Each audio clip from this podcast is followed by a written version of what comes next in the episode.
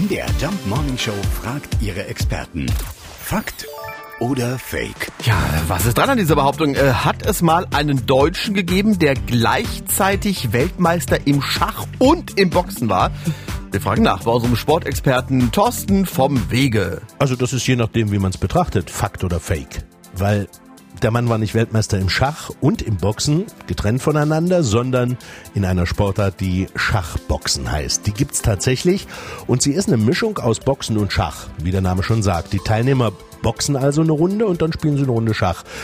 Beginnt in umgekehrter Reihenfolge, also erst Schach, dann gibt's die Haue.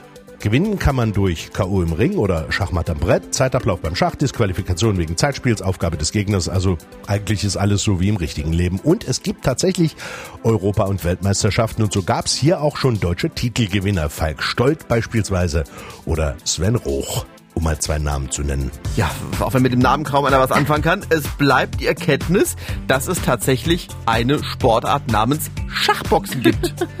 Den Gegner zu schlagen bekommt hierbei also eine ganz äh, neue Bedeutung. Fakt oder Fake? Jeden Morgen um 5.20 Uhr und 7.20 Uhr in der MDR Jump Morning Show mit Sarah von Neuburg und Lars Christian Kade.